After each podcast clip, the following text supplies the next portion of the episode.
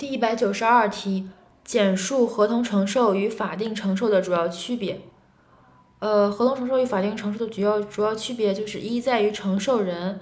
二在于同意与否的问题，主体问题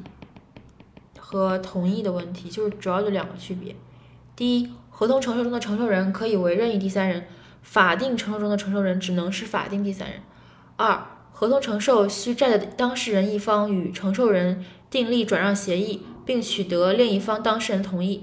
法定承受无需取得承受人的同意，且对另一方当事人为通知或公告即发生效力。就是合同承受重点在于协议，法定承受无需承受人的同意。